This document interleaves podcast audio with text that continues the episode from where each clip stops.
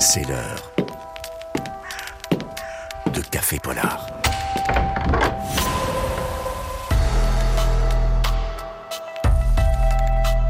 Catherine Fruchon-Toussaint. Jean-François Cadet. Allez, on se lisse un petit peu les poils. Bonjour Catherine. Bonjour Jean-François, bonjour à toutes et à tous. Un café polar au goût d'avenir aujourd'hui avec votre coup de cœur de la semaine obsolète qui vient de paraître aux éditions Belfond. Il est signé Sophie Loubière qui situe son roman en 2224.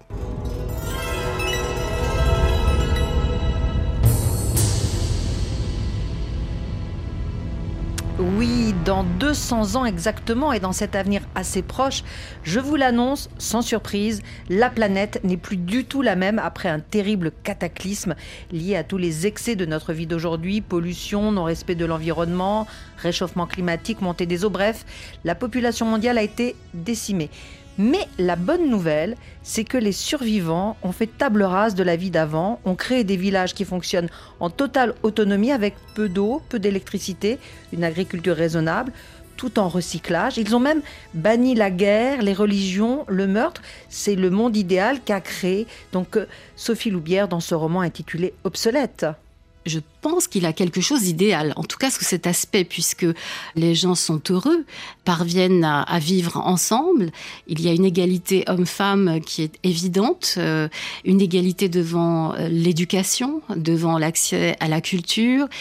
Il y a aussi un revenu universel qui est instauré, sachant que les notions d'argent n'existent plus, puisqu'il n'y a plus de profit, il n'y a plus d'économie. On a, vraiment tout balayé, tout, tout ce qui gangrène aujourd'hui notre société depuis des siècles, c'est-à-dire l'idée de, pouvoir, de possession, d'argent, tout ce qui se fabrique sur euh, le malheur des uns et le bonheur des autres, a disparu.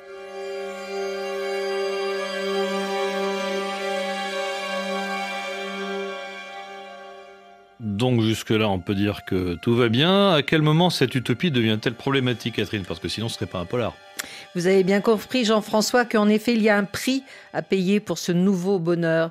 Et en l'occurrence, ce sont les femmes qui sont concernées, pour ne pas dire sacrifiées, puisqu'une fois qu'elles ont atteint l'âge de 50 ans, elles connaissent une expérience un peu particulière, comme nous le raconte Sophie Loubière. Lorsque les femmes atteignent la cinquantaine et donc ne sont plus en capacité de faire des enfants, leurs maris reçoivent un avis de retrait et elles ont 28 jours, toute la famille a 28 jours pour se préparer au départ de la maman.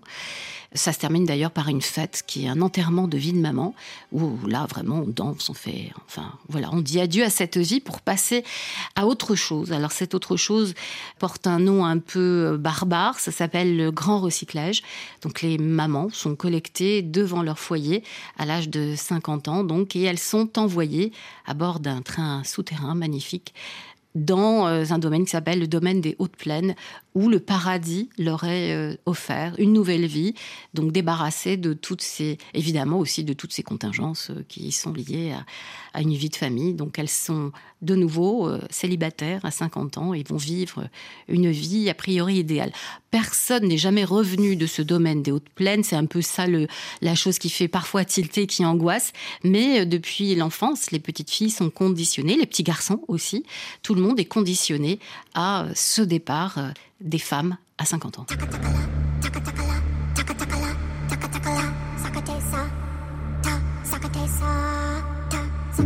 Donc là, on commence à comprendre le titre, à obsolète, qui fait référence donc à l'obsolescence, qui désigne le fait qu'un appareil ménager ou technologique soit périmé, dépassé, et qu'au lieu de le réparer, eh bien, on le jette et on en achète un autre. Mais normalement, euh, Catherine, ça désigne des objets, hein, pas des êtres humains. Et je ne vous fais pas dire, Jean-François, et c'est donc là tout le talent un peu provocateur de Sophie Loubière, qui imagine que donc en 2224, les femmes ne seront plus utiles après 50 ans parce qu'elles ne sont plus en mesure de faire des enfants.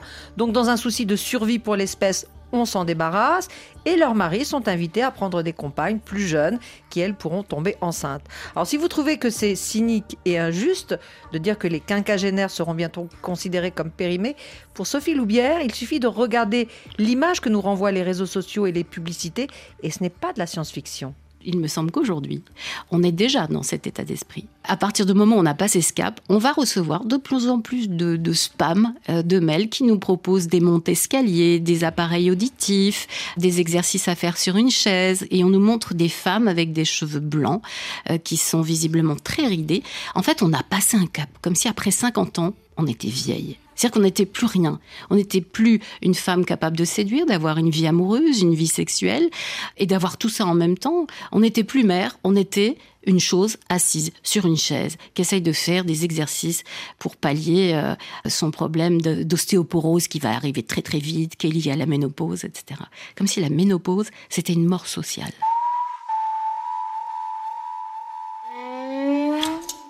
Puisque on a tendance à associer euh, la femme, euh, en tout cas le rôle de la femme, à ses performances et à sa capacité à se reproduire, comme si euh, nos, ventres étaient des armes de défense ou d'attaque. Enfin, en gros, c'est fabriquer des soldats, quoi. Non, non, certainement pas. Si nos ventres doivent s'avérer quelque chose, c'est d'abord à notre plaisir, à notre bonheur et à un bonheur partagé avec un homme.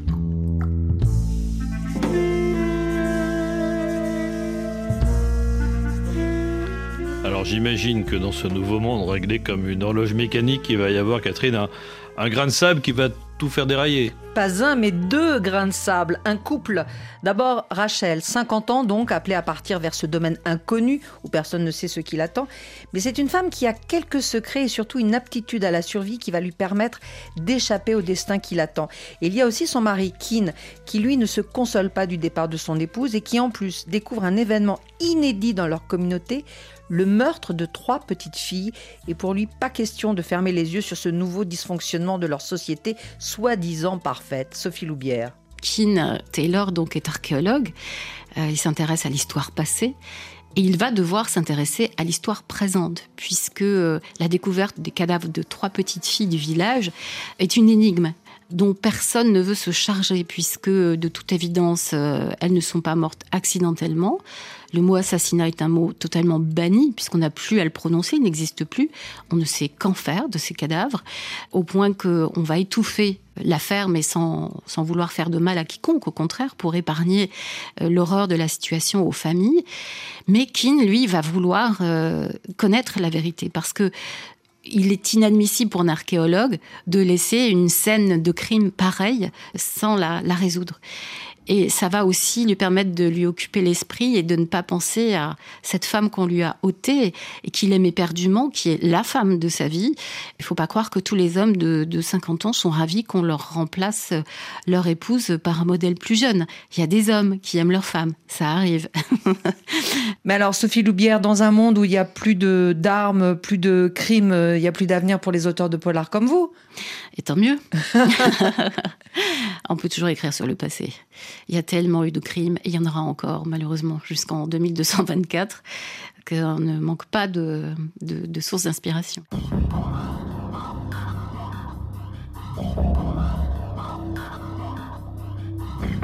Voilà, Obsolète aux éditions Belfond, formidable roman de Sophie Loubière qui brille aussi, on n'a pas eu le temps d'en parler, par l'incroyable documentation qu'elle a utilisée pour créer ce nouveau monde, son fonctionnement, ses inventions.